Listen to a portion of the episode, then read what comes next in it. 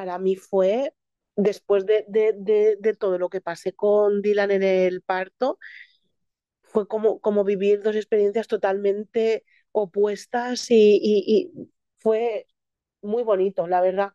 Fue dar a luz así para mí también, pues otra experiencia, fue muy bonito, muy bonito en ese momento. Sentirme tan, tan fuerte de poder hacerlo. Me sentí muy bien, muy bien.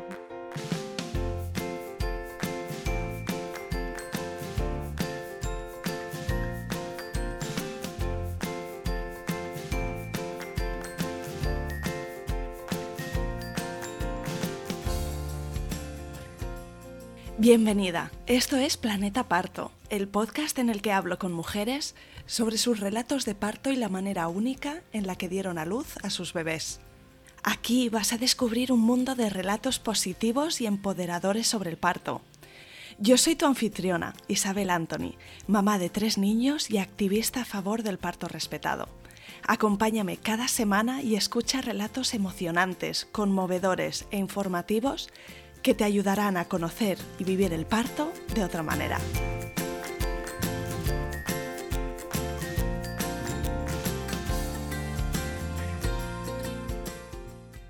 Bienvenida Noelia y mil gracias por venir al podcast Planeta Parto. Muchas gracias a ti por contar conmigo. Me gustaría que nos hicieras una radiografía de tu momento presente. Dinos de dónde eres, dónde vives y cuántos sois en tu familia. A ver, yo soy de Elche, eh, en casa somos cinco, somos mis, mis dos hijos, Dylan y Marlon, mi marido y, nuestro perrito, Jaro. ¿Y ahora mismo vives en Elche también? Ahora mismo en Elche. ¿Y qué edades tienen Dylan y Marlon?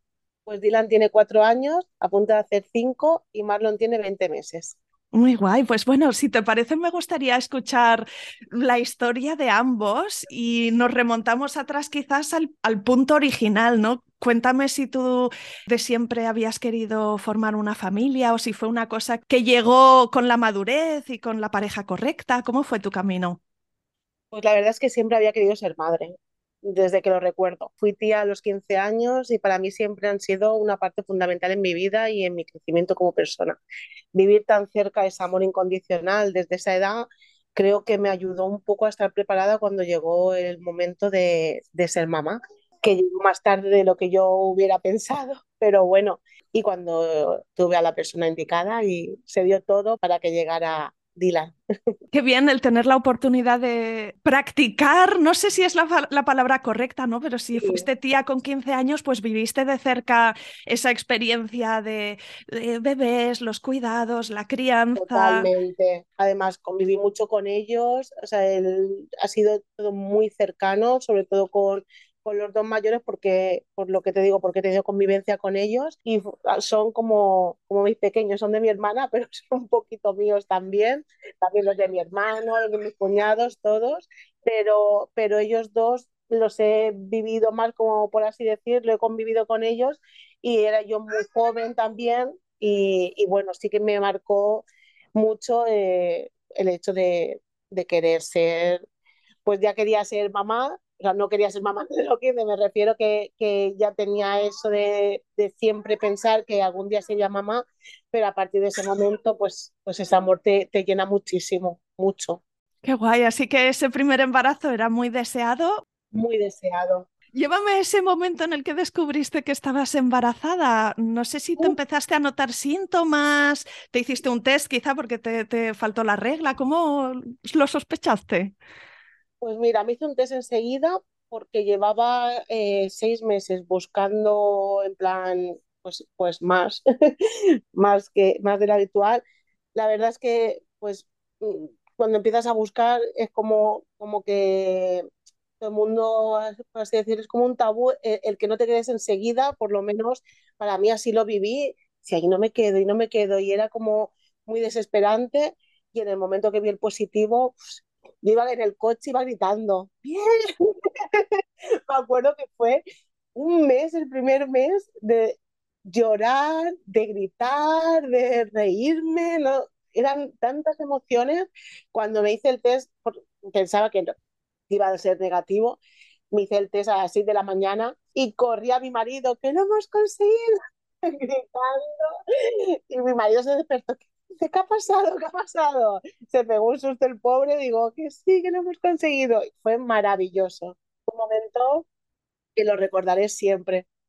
Sí, sí, qué ilusión, ¿verdad? Y cómo se empiezan a, cristalizar un poco nuestras ilusiones de futuro y ya notamos que, está en marcha la cosa. ¿Cómo te encontrabas en tu embarazo? No sé si pasaste un primer trimestre de estos horrorosos que algunas mujeres sufren mucho al principio. En tu caso, ¿cómo fue?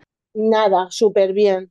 Yo lo único que noté fue más sensibilidad en el pecho, pero poquita cosa más. La verdad es que tuve un embarazo muy, muy, muy bueno muy bueno, con muy pocos síntomas malos. Sí que es verdad que eh, tuve un par de manchados que no llegaban a ser manchados, un poquito solo, me fui a urgencias, pero lo veía y, estaba bien y, ya está. Quedó en un susto, ¿no? Sí, muy bien. ¿Y cómo te hiciste tú el, seguimiento al embarazo? No sé si tenías una mutua o ibas con la seguridad social o si hiciste de las dos. Hay mujeres que, aprovechan que tienen un seguro y, van a visitas por las dos vías. No tenía ningún seguro, pero fui por lo privado a, la ginecóloga donde, yo iba y a otra más también. Eh, fui a varias veces por privado y también lo seguí por el público, por la seguridad social sin mutuas, simplemente yendo, yendo a privado y... Y pagando de tu bolsillo, ¿no? Entonces, cada consulta. Lo que pasa es que yo creo que eso tiene que cambiar, que, que sean tan pocas secos por la seguridad social, porque yo creo que, que nos deriva a mucho nervio. Hasta la semana 22 yo no lo sentí. Entonces yo creo que cuando lo sientes el embarazo cambia, porque tú ya lo estás notando, entonces ya mm, esa sensación de seguirá estando. Es como que empiezas la, llegas a, la ECO 12 eh, con un, simplemente con un test. Eh, para mí era impensable porque, porque me podían los nervios, podía mi ansiedad. Entonces, en la semana 8 fui, como, como manché la semana, creo que fue en la 10, también fui y lo vi por la seguridad social. Y bueno, lo fui siguiendo un poco así por, por el mismo nervio de, de decir, está, estará todo bien, y al principio decía, ¿seguirá ahí? claro, primeriza, no sabía, yo qué sé, eh, pues mucho nervio. Y también pienso eso, que tres son muy, son muy pocas ecografías a lo largo del embarazo.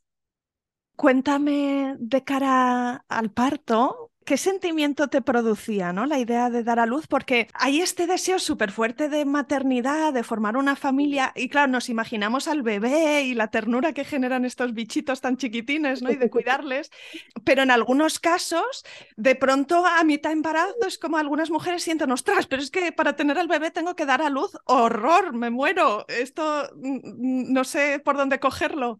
Sí, pues yo era, sí, yo tenía ese sentimiento, memoria de miedo. O sea, pensaba, pero mm, ¿cómo voy a hacerlo? ¿Voy a poder? ¿Voy a ser capaz? Y sí que es verdad que después con el tiempo, con mi segundo hijo, yo pensaba, ¿cómo no me preparé más? Porque sí que tenía miedo, pero era como que no tenía eh, el conocimiento o, no, o en ese momento pues no, no conocía a la gente adecuada, eh, profesionalmente me refiero, que me pudiera ayudar a, a ese miedo pues darle otro sentido y, poder vivirlo de otra manera. La verdad, llegué a, lo que es el parto, pues, pues sí, la verdad, con miedo. El parto también fue un poquito duro, un poco bastante duro. Y, bueno, sí que quedé un poco, por así decirlo, un poquito traumatizada con el, con el primer parto, con el de mi hijo Dylan. No es raro lo que comentas porque, porque a veces es después de un primer parto no muy bueno, por así decirlo, que pasa un tiempo y entonces empiezas a, entender las cosas de otra forma, ¿no? Como que la primera vez tienes que, procesarlo y, sanarlo de alguna forma y quizá para el segundo, pues ya sabes qué preguntas hacer, ya sabes qué, qué preferencias tienes o qué criterio tienes para ¿no? ir en una dirección u otra y es una pena que tenga que ser así. No es trivial el, tener un primer parto que no sea bueno, tiene un efecto importante. Entonces, La suerte quizá, por lo menos lo que dicen muchas mujeres ahora, las que vienen al podcast, que dicen, wow, pero es que ahora hay como muchos, mucha más visibilidad, ¿no? Hay muchas matronas en Instagram que, que, están divulgando un montón y que están hablando de quizás los derechos de las mujeres o las cosas que se hacen de una forma pero que no tiene por qué ser así. Entonces nos vamos haciendo un poquito más exigentes, pero para bien, no exigente mal, sino estar más informadas. ¿Tú hiciste quizá el curso este de preparación al parto típico de, las, de, la, de la, seguridad social. social. Sí, lo hice. Yo llegué y, y, no, no me sentí preparada, la verdad. No, no sentí que, que esa clase me estaba muy bien, pero, pero no, no lo que a lo mejor se necesitaba realmente. Cuéntame si te parece, entramos al detalle un poco, pues cómo, cómo se inició el parto de Dylan. ¿Estabas en casa, empezaste a notar contracciones? Si, si fue, no lo sé, quizá una inducción o cuéntame, ¿cómo fue? Fue una inducción.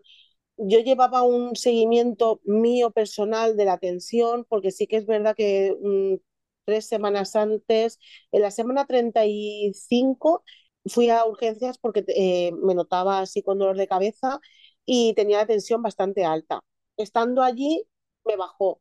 Entonces ni me pusieron nada de medicación ni me dijeron nada, simplemente que yo por mí misma pues fuera yendo a la farmacia una vez cada dos, tres días y me, me fuera controlando yo. Entonces, en la 37 más 2, eh, fui a la farmacia pues, un día, no me sentía nada, pero por llevar ese control, a las 9 de la noche íbamos paseando a, a Jaro, mi marido y yo, y, le dije, vamos a, vamos a buscar una farmacia y me la tomo y así pues tengo esa referencia de hoy. Y bueno, me dio una barbaridad. Creo que me dio 16, 10, algo así, me, me dio bastante alta. Me esperé 15 minutos, me volví a dar muy alta y a la tercera vez ya me dijo la chica de la farmacia que, que fuera al hospital porque que me, que me la estuvieran controlando allí. En el hospital en la semana 35 te habían explicado o, mencionado la preeclampsia, la posibilidad de que sea una cosa. Mencionado, pero tampoco me dijeron que fuera algo mm, peligroso, ni me... simplemente que me la controlara, que creían que era algo eh, momentáneo porque realmente cuando fui me dio alta y eso en la 35 fui al, me dio alta y nada, a los 15 minutos ya me daba bien, 15, 20 minutos y luego me volvió a dar bien. Entonces, que podía ser algo incluso de al ir al hospital que te suba un poco la tensión de, del nervio, pero sí, a las dos semanas ya cuando llegué eso no bajaba y ya no había forma. Entonces ya me dijeron lo que era, y me dijeron, se acabó embarazo, procedemos a, a preparar el parto. de sopetón. Y yo, no, de que no estoy preparada, tengo que ir a mi casa, no tengo ni la... Yo justo me habían dado la baja la semana 37. Y no te había dado tiempo a disfrutarla. Solo un día tuve y no me había preparado una maleta. Yo solo pensaba, no tengo preparado, me habían dado la película, me la habían dado justo ese mismo día mi mejor amiga me la había dejado. Y digo, pero es que no puede ser. Total, bueno, me dijeron eso, que de ahí ya no me movía y que procedían a, a ponerme no me acuerdo cómo se llama ahora, me queda en blanco. Pues poner como un pues, propes eh, normalmente. Eso es, sí, sí, sí. Pues a mí ahí me lo llegaron a poner todo. Eh, bueno, mi parto primero mm, fue durillo, fueron 34 horas. Yo pedía la pelota, pedía poder moverme, pero, pero no, no, como iba con, con lo de la tensión, iba llena de así de cables y de monitores, me dijeron que mejor que no, que no me moviera mucho, que estuviera en cama, no movía, no se movía mucho lo que son los, centímetros, no, y, y, no, no iba para adelante. Entonces me dijeron que si no, que si no seguía, eh, que me iban a ir a una, una cesárea. Entonces, bueno, pues al final, en cuanto me dijeron eso, empecé a empujar, a empujar, a empujar y al final, pues fue parto vaginal. No tuvieron que utilizar instrumentos ni nada, pero eso fueron 34 horas de mucho dolor y de mucho estrés. Me digo a mí misma que por no haberme preparado lo suficiente y porque me pilló muy de sorpresa en el sentido de que no me esperaba. Que justo cogía la baja del de, trabajo y justo al día siguiente iba, y fuera a tenerlo. Yo digo, mira, tengo tres semanas para ver, en, en, mi, en mi imaginación, claro. Sí, no sí, sé. sí. No, que es que hay cosas que te pillan a contrapié en la vida y esta es una de ellas, sí, ¿no? La verdad es que yo lo viví así, yo vi, yo ese primer parto lo viví como un poco respetado también, porque me dijeron, vamos a, yo qué sé, no me, de, no me dejaron eh, libre movimiento en ningún momento. Eh, me dijeron que iban a cortar lo que es lo de la bolsa, que iban a romper la bolsa. Eh, es como que no me dejaron decidir en ese momento nada y también el trato, pues yo qué sé, no sé, yo lo viví un poquito más, la verdad. Y, y me quedé un poquito, lo que te digo, con, con un sabor agridulce, porque luego llega tu hijo y ya eso se pasa, que a mí mi madre me había dicho, no, cuando, cuando llega el bebé se pasa absolutamente todo. Y yo decía, ¿cómo se va a pasar todo con lo que tiene que doler eso? Y es verdad, la verdad es que luego llega y como tienes esa emoción, esa alegría, ese, es, es tan bonito que, que, sí que es verdad que ese dolor es como que, bueno, ya pasó. No sé, es, es algo que siento tan mágico porque es, es algo tan difícil a la vez tan maravilloso ¿Qué, ¿Qué, es lo que recuerdas con más ternura de coger a Dylan por primera vez? No sé si su olor o el calorcito del bebé o, o tu mirada. El olor yo creo que no lo voy a olvidar nunca. Y ya cuando lo miré y, y, y fue una mirada a los ojos, es que era tan bonito. Y luego digo, bueno, a lo mejor no era tan bonito. En ese momento estaba precioso. Yo es que lo vi como lo más maravilloso del mundo. Yo miraba a mi marido, llorábamos.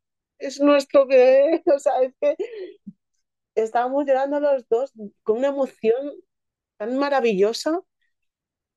Y qué bonito es que lo disfrutaras, que, que esa dificultad del, del, parto no empañara esa parte de la experiencia que es tan importante también para el vínculo y, y, el bienestar de la madre es fundamental. Luego la crianza no es fácil, el posparto no es fácil y lo mejor es entrar ahí como a tope eh, en vez de entrar pues agotada y sintiéndose mal. Pero sí que es verdad que a veces después de un primer parto difícil, pasar incluso meses o, o años o, o, hasta que no estás embarazada la segunda vez, que no miras atrás y entonces entiendes un poco mejor lo que pasó. No sé si fue tu caso también. Exacto, totalmente. En ese momento yo nunca había vivido un parto, con lo cual tampoco sabía si estaba bien o mal lo que me estaban diciendo, lo que yo estaba pensando, lo que yo necesitaba hacer en ese momento. Eh, yo quería ponerme de pie, y, pero yo no sabía si era bueno ponerme de pie, sino, la verdad, siento eh, que no estaba realmente informada cuando yo sí que pensaba que, que, había leído cosas y que iba informada, pero pues no, no fui como a lo mejor debería de, de haber ido. Y, y, sí que siento que lo que has dicho antes de, de vivir el momento y no, no transmitir eh, a nuestro bebé ese agotamiento, yo creo que, que sí, que es un antes y un después justo en el momento de verlo. O sea, es como que, que no lo puedes transmitir eso porque se te pasa en ese instante. Es que ese instante es, es mágico, o sea, es, es magia total. Para mí así lo fue y yo con, con amigas mamás que, que lo he vivido, yo creo que es muy parecido. Es como que, que, pasas a, a, otra, a otra cosa, como que lo que ha pasado en ese momento ya se queda atrás pero sí que es verdad que luego cuando ya vas volviendo a la vida real, por así decirlo, sí que te empiezas a plantear cosas y con el segundo parto, pues, pues lo mismo. Es como que lo revives antes de tenerlo, lo revives y ves lo que, lo que quieres volver a vivir y lo, que, y lo que no, lo que sí que quisieras cambiar. Como que la vida te da esa otra oportunidad para, para hacerlo de otra forma, para intentarlo, porque luego las circunstancias te pueden venir en ese momento como, como vengan, pero bueno, por lo menos eh, para poder afrontarlo tú de, de, la forma que tú creas oportuno. Dicen que la preeclampsia se resuelve pariendo. ¿Cómo fue tu posparto inmediato, esos par de días en el hospital? ¿Te encontrabas bien o, o no sé si tenías como los pies muy hinchados o, o, todavía dolores de cabeza o se te pasó? Se me pasó totalmente. Lo único que me duró un poco más fue lo, lo de los pies, los tenía súper hinchados, sí que es verdad, pero luego no volví a tener la tensión alta. ¿No esperasteis mucho entre Dylan y querer ampliar la familia otra vez? Eh, luego vino No, Marlon. El segundo embarazo y el segundo parto suelen ser súper diferentes. Ya para empezar, porque, porque ya tienes un bebé al que cuidar, ¿no? Cuando estás embarazada la segunda vez Sí. casi no tienes tiempo ni de... Pues fue totalmente diferente. No se pareció en nada. De momento Marlon vino sin esperarlo, porque sí que le estábamos buscando, pero este mes mm, fue el único que hubiera dicho, bueno, hubiera dicho, no, decíamos que no había esa posibilidad y sí que la hubo. Y nos quedamos. Eh, también empezó el raro en el sentido de que me dio negativo, eh, luego era positivo, fue un falso negativo. Y, y bueno, pues, pues muy contentos también. Eh, en el momento de, de ver ese positivo fue como, ahí sí que nos quedamos alucinados, no nos lo esperábamos, eh, pero también con muchísima alegría, muchísima alegría, igual de deseado. Y, y bueno, el embarazo fue bien. La semana 12 nos dijeron que nuestro bebé venía con síndrome de Down. Tan pronto, en la semana 12 ya, Sí, ¿cómo se vio tan pronto? Bueno, quizá es lo de la ecografía de...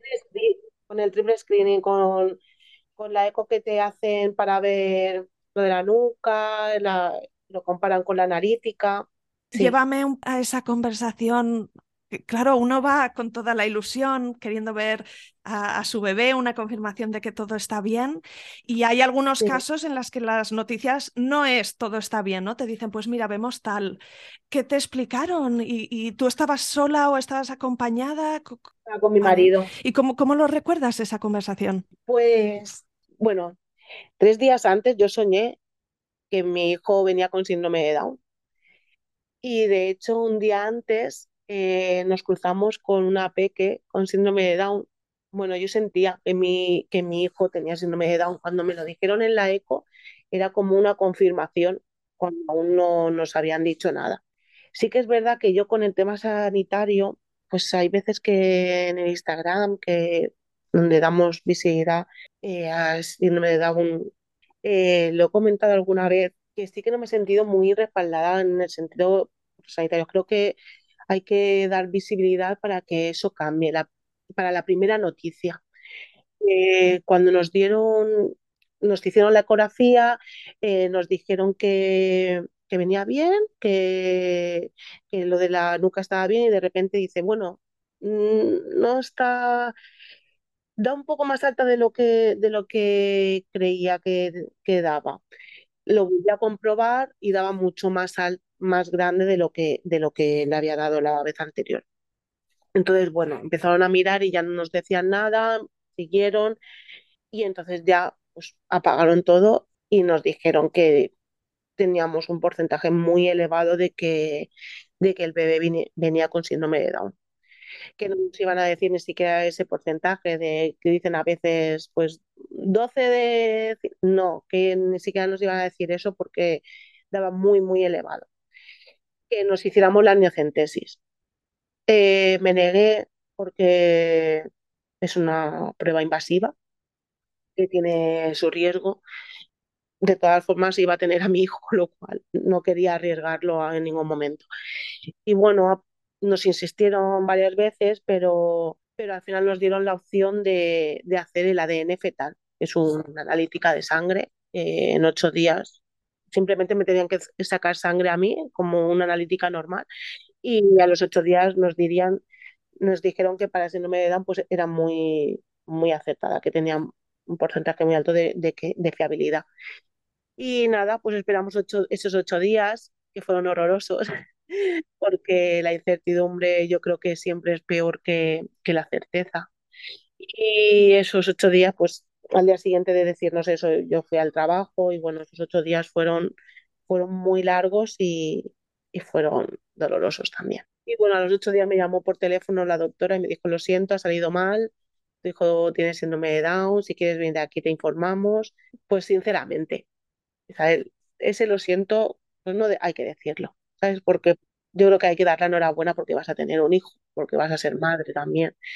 hay muchas formas de poder decir las cosas. Cuando llegamos allí también, pues era como un funeral. Y no, yo creo que hay que, hay que celebrar la vida. Hay que darle la enhorabuena porque vas a ser madre y hay que informar. Y yo respeto a todo el mundo, cada uno la decisión que tome porque es legal y es lícita y cada uno toma la decisión que quiera y no juzgaría a nadie, menos a una mamá o a un papá.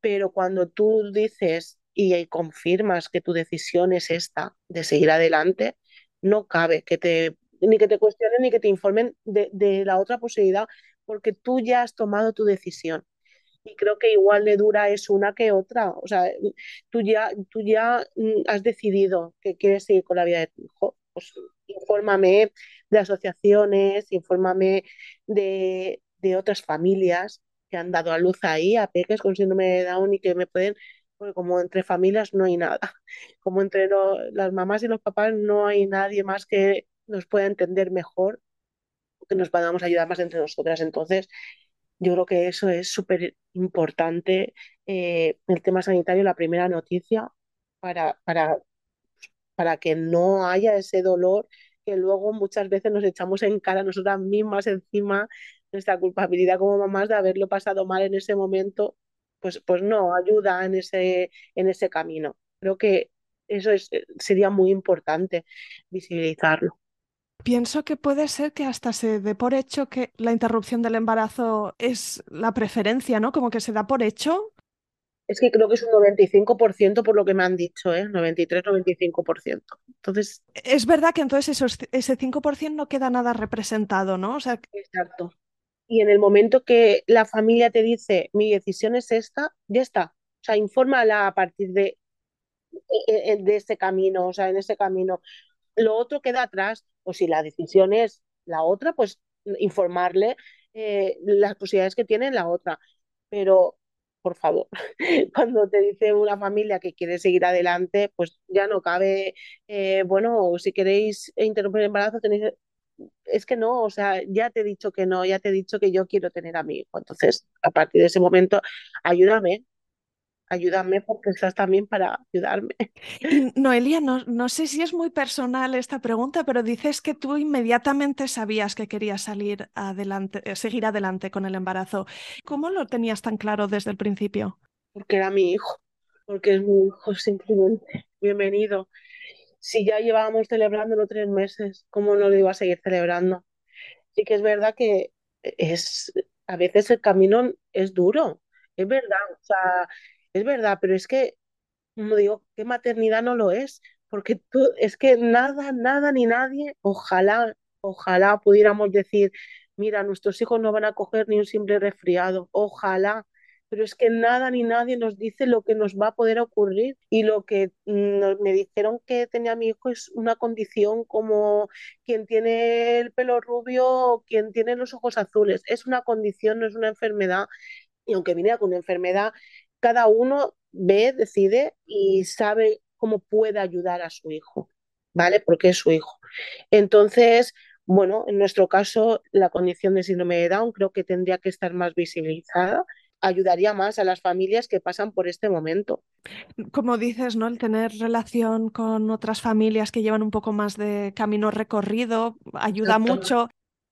Supongo que ya desde el embarazo te pusiste a mover mm, tierra, mar y aire, ¿no? De encontrar asociaciones. Cuéntame cómo, cómo siguió tu camino a partir de ahí. No sé si este diagnóstico también afecta un poco el seguimiento del embarazo o que, ya te lo llevan de alto riesgo y ya te hacen más ecos y te van mirando más minuciosamente porque sí que puede haber más posibilidad de que tenga un, algo cardíaco. Sí, los riñones, ¿verdad? El corazón, estos. Exacto. Entonces, bueno, pues sí que te van haciendo un seguimiento como alto riesgo y te hacen más, más ecografías. Eh, yo, a partir de que salimos de ahí, mi marido y yo, pues no sé si al día siguiente o a los dos días nos fuimos a, a, la Asociación de Alicante, nos empezamos a informar por internet, nos fuimos a España, que es quien lleva la atención temprana de, Marlon. Eh, bueno, nos empezamos a mover pensando que podíamos hacer algo y en ese momento hasta que no llega nuestro hijo tampoco podemos hacer nada más que, bueno, pues obtener información sinceramente yo no había tenido la oportunidad de conocer a bebés o a personas con síndrome de Down. Pues me empecé a informar qué era lo que la condición de mi hijo, pues un poco generalizado porque luego cada uno tiene sus cosas y, y no se puede generalizar. Entonces, bueno, pues sí, empiezan a verlo más a menudo. En la semana 16 nos dicen que el corazón está perfecto y que todo se ve bien. En la semana 20 ya nos dicen que tiene una cardiopatía. Y bueno, pues ahí pues empiezan a verle más. Mm, nos dicen que es una cardiopatía leve, que como así ha sido. Lo mismo que vieron en las ecos es lo que, lo que ha sido luego cuando ha nacido. Cuando ha nacido. Lleva sus revisiones y luego habrá que operar a los tres o cuatro años. Y, pero él hace su vida, no tiene ningún tratamiento ni nada. Y bueno, pues sigue el embarazo hasta la semana 38 más 5, que voy a una, a una eco normal de revisión y bueno, ven que mm, el cordón umbilical no está llevando suficiente sangre. Sí, como que el flujo había era menos del que querían, ¿no? Sí, mm. sí, y como ya era la semana 38 más 5, ya estaba más de la semana 37, dijeron que no veían motivos para no hacer una inducción con lo cual llegamos a mi segunda inducción. Me imagino que tú escuchaste esta palabra y, te encogerías un poquito, ¿no? Porque es como... Digo, las dos veces yo, tenía esta ilusión de el segundo parto, a ver si rompo agua yo sola, a ver si vivo ese momento de decir, me espero en casa un tiempo a ver si solo las contracciones en casa. Bueno, pues ideas que te vienen a la cabeza. Bueno, también he de decirte que como yo me quedé es que a lo mejor voy muy rápido, me, me lío un poco. Eh, como yo iba un poco con, con, la idea de lo del parto de Dylan, que me había quedado así un poco mal, eh, en el parto de Dylan hubo un matrón que me ayudó mucho en ese momento. Eh, y bueno, luego lo seguí por internet, hablé con él en el embarazo de Marlon y, y me hizo dos sesiones de hipnoparto se llama Alejandro Matrón. Y para mí fue maravilloso, maravilloso. Eh, allí, bueno, me hizo ver que, que, sí que en las contracciones pueden haber dolor, pero no, pero no tiene por qué haber sufrimiento. Eh, no sé, la verdad, fueron dos sesiones maravillosas que hicieron que para mí fueron muy culpables de luego el parto que tuve con, con Marlon. Y bueno, llega el momento del parto de Marlon, que, que nos suben a planta, bueno, nos, nos, dejan en paritorio y me ponen el Propex. Este. Eh, y bueno, por la pasa la noche, yo ingresé, bueno, lo único que pedí fue eh, que me dejaran irme, porque ya me iban a ingresar para inducir, que me dejaran irme a despedirme de Dylan y a arreglarle su, su bolsita y eso, a dejarlo en casa de, que se quedaba en casa de mi madre y, y, hablar con él para decirle que estaríamos unos días. Yo pensaba que serían dos, que siempre me dijeron en el, en el embarazo, en las EGOS, que, que en dos días nos iríamos y bueno, fueron ocho días. Y, y, bueno, pues eso, me dejaron ir a despedirme. Se echa muchísimo de menos al, al mayor, muchísimo, ¿verdad? Muchísimo. E, e, eso sí que es algo que nunca había pensado. O sea, siempre había pensado en el amor entre los hermanos, en, en cómo sería verlo jugar, en, que se iban, no se iban a llevar mucho, se iban a llevar tres añitos.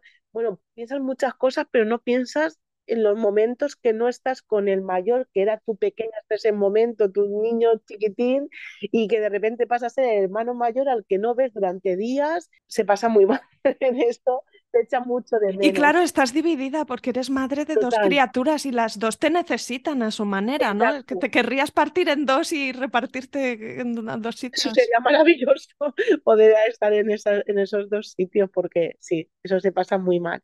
Entonces me dejaron salir, me dejaron eh, estar un par de horas fuera, despedirme y a las siete entramos. Y esto fue además en el 2021, Uno. ¿verdad? Que sí. era tiempo COVID, ahí también complicadillo sí, de salir de, y entrar de, de los tenerlo, hospitales. Totalmente, de tenerlo con mascarilla. Yo decía, madre mía, a ver cómo empujo yo con mascarilla, con lo que cuesta ya respirar con el calor. 26 de agosto, un calor.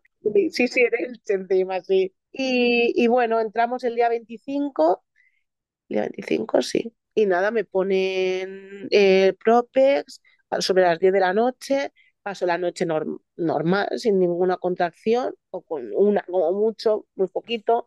A la mañana siguiente eh, noto que se me ha salido y llamo para que me vuelvan a poner otro, sobre las 12 o así me lo ponen, no me bajaban a monitores, digo, madre mía, no tenía contracciones tampoco, me bajaron y, y se hicieron las dos y media, a las dos y media yo ya tenía alguna contracción, pero muy poca. Y llamé, vinieron a verme y estaba de dos y medio, de dos centímetros y medio ya. Y me dijeron, bueno, pueden tardar horas o, o si ves que se te acelera lo que sea, nos llamas. En un principio a las seis te bajan a, a verte otra vez, a, monitorizarte y eso un poquito.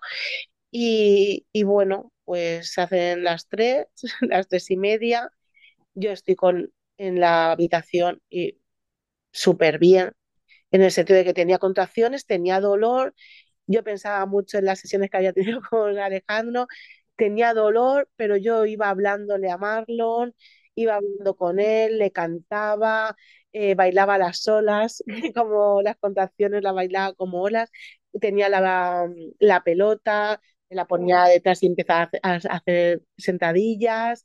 Eh, bueno, pues lo viví to totalmente opuesto al de, al de día, la verdad, me movía de un lado a otro de la habitación, tres y media, hablé con mi madre, digo, Ah, estoy muy bien. con contracciones, pero estoy muy bien. Y a las 4 menos, a las 4 menos 20 yo ya, bueno, eh, desde las 3 y 20 o así hasta las 4 menos cuarto, sí, 4 menos cuarto, 4, ya las contracciones eran cada dos minutos, cosas así, eran grandes. Y entonces a las 4 ya le dije a mi marido, no aguanto más, o sea, no aguanto más, llama y, y que vengan y que me lleven a ver qué, qué pasa o, o, que miren a ver de cuánto estoy. Y empecé a llamar una vez, dos veces, ahora vamos, ahora vamos. Eh, rompí aguas en la habitación mientras vomitaba. vomitaba y rompía O sea, es un show. Un show. sí, sí. Además, las dos cosas a la vez. Sería también como una satisfacción romper aguas así, Totalmente. ¿no? Espontáneamente. Sí, sí totalmente. Y, y estaba en el aste, digo, madre mía, y venga a vomitar. Bueno, seguí yendo de un lado a otro de la habitación y ya me ha ido, por favor, llama ya porque es que tengo ganas de empujar, porque es que ten, sentía ganas de empujar. Y, bueno, me puse de cumplir un par de veces, eh, empujé y nada, mi marido seguía llamando y ya le dije, no puedo más, tengo que empujar. Y, y volvió a llamar. Y vino el celador y me dijo que me pusieran la silla de ruedas. Digo, no puedo. Digo, o sea, es que tengo que empujar. Me bajé la ropa interior, me tumbé en la cama. Digo, es que tengo que empujar. Y me dijo, venga, cuando se te pase esta contracción, bajamos. Digo, no. Empujé tres veces y salió la cabecita de Marlon. Mi marido mirando para un lado, siempre lo hablamos, mi marido mirando para un lado y el celador gritando, que sé que es verdad que viene. Bueno, gritando las enfermeras ya, pues ya empezó todo arrugado, sobre todo porque venía un peque con síndrome de Down con cardiopatía, que tenía que estar más vigilado también cuando llegara. Ahí no vino nadie y mi hijo estaba en la cama ya cuando llegaron. Sí, y entonces ya ahí eh, me lo puse encima. La verdad es que no, yo le costó llorar, yo tenía mucho susto, yo solo sabía decir, por favor, decirme que está vivo y que está bien eh, fueron segundos horribles, horribles en ese momento, porque encima estaba muy moradito. Yo a Dylan no lo recordaba tan, tan, tan moradito, salió muy moradito y, y, no lloraba. Y entonces le empezaron a poner lo de la eh, saturación, bueno, ya vino la cardióloga, empezaron a poner cositas y eso, y hasta que al final me dijeron, tranquila, que sí, que está, que está bien. Y ahí hizo un gemidito mi niño, que fue la gloria del mundo, que eso fue un momento maravilloso cuando yo lo escuché porque lo tenía conmigo, pero es que no, no lo escuchaba y no lo podía ver bien. Ese momento fue maravilloso, fue horrible, eh, esos minutos, esos segundos, porque serían segundos de, de, no saber, y luego fue maravilloso el escucharlo, el verlo y bueno, luego la única pena que me dijeron que iban a ser dos días y que íbamos a estar en la habitación y tal y, y bueno, se lo llevaron a neonatos, estuvimos ahí ocho días controlando lo de la cardiopatía y, y bueno, bien, porque bueno, estuvimos los ocho días, pero, pero, pero me llevé a, a mi niño a casa Claro que por un lado piensas eh, que qué suerte, ¿no? Tener la, la, ayuda, la asistencia, el control que nos puede hacer falta y por otro lado lo único que quieres es tener a tu bebé en brazos todo el tiempo y, y en, en, neonatos no puedes, no puedes. No, Está, no, hay, no, un, hay, una barrera ahí de, de, de, de, cristal o de tubos o de horarios. O de... Horarios no tenía, pero sí que es verdad que, que no tienes el control. Ninguno. Y tienes el susto en el cuerpo un poco porque piensas, ostras, si, si, está aquí es porque, pues eso sí.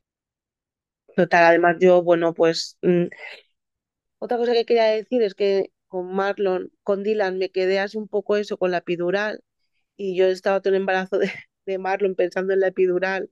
Eh, ¿Porque te la pusiste con, con Dylan? ¿La con pediste? Dylan sí, con Dylan sí y con Marlon decía no me la quería poner porque con Dylan la verdad es que lo pasé mal cuando me la pusieron y, y decía, madre mía, ese momento me gustaría intentarlo y, y bueno, no me dio tiempo a ponérmela ni a no ponerme ni a pensarlo siquiera porque lo tuve sin nada.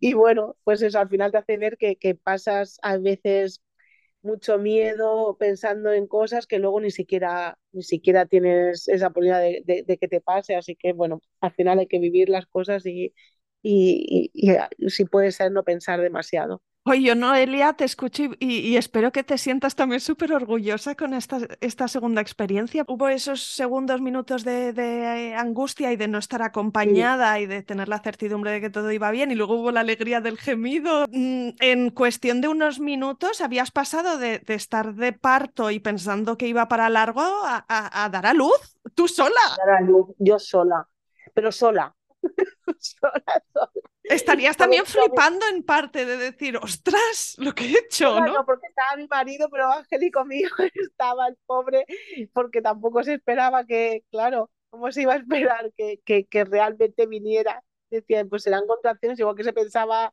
el celador, igual que las enfermeras que no vinieron en ese momento. Sí que es verdad que, bueno, para mí como mujer, eh, esa experiencia también me ha dejado muchas consecuencias físicas, que no tuve guía y, y bueno, fue un poco destrozo. Pero lo que es el, el, parto en sí, el tenerlo, para mí fue maravilloso. Luego, después las consecuencias en mi cuerpo, pues mal, pero, pero ese momento de, de empoderamiento total, de tenerlo yo, de, para mí fue, después de, de, de, de todo lo que pasé con Dylan en el parto, fue como, como vivir dos experiencias totalmente opuestas y, y, fue muy bonito, la verdad.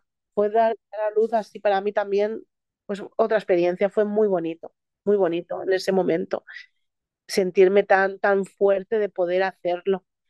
Me sentí muy bien, muy bien, muy, muy yo, muy, me encantó. la verdad, ese momento lo, lo, lo recuerdo muy bonito, muy bonito el momento ese de esos segundos que lo pasas mal porque no sabes, pero luego a la vez ese estallido de emoción, de, de, de, ilusión, de decir ya tengo aquí a mi pequeño, maravilloso. Cuéntame qué reflexión puedes hacer ahora a posteriori después de haber vivido estas dos experiencias. ¿Cómo se comparan tus partos con aquello que te hubieses imaginado? ¿Cómo, cómo lo recuerdas? Tienes la cabeza tan metida en tantas cosas que pueden ser y escuchas tantas cosas que, que le pasan a otras personas y, y, y, que las crees que te pueden pasar a ti y luego realmente cada experiencia es un mundo, cada parte es un mundo y cada vida es, es, es, es totalmente diferente. Para mí ser madre es lo más bonito que me ha pasado en el mundo, tanto con Dylan como con Marlon. Para mí las dos exactamente iguales, lo único que, que, con Marlon pues llevamos un camino a veces un pelín más duro por, por otras circunstancias, no por el síndrome de Down, sino porque se han agregado eh, varias pues, cosillas que, que, va teniendo Marlon, pero para mí lo, tengo dos hijos maravillosos, he tenido dos partos totalmente diferentes con los que he aprendido y, y me han hecho ser mejor. Y, mi mejor versión para mí es, es, es, la de mamá. Yo ahora mismo lo siento así con un hijo de casi cinco años y otro de 20 meses. Entonces, para mí, pues animar muy mucho a, a las mamás a las que aún no lo son y quieren ser y a las que ya lo son. Y, y bueno, eh, darte las gracias por contar conmigo, por tener este espacio tan bonito y, y por ser como eres y, y, y gracias, gracias por escucharme. Sobre todo lo que tú has dicho antes, que es lo que yo digo siempre, celebrar la vida, hay que celebrar la vida, hay que celebrarlos a ellos, a nuestros bebés y visibilizar mucho y ayudar tanto los que estamos dentro de, de pues, una condición, una discapacidad, como los que estáis fuera, porque es que somos todos, todos somos la sociedad y todos formamos parte de ella. Y, y ojalá todos pudiéramos estar en conjunto, como, pues eso, como, como familia. Y todos tenemos capacidades, todos.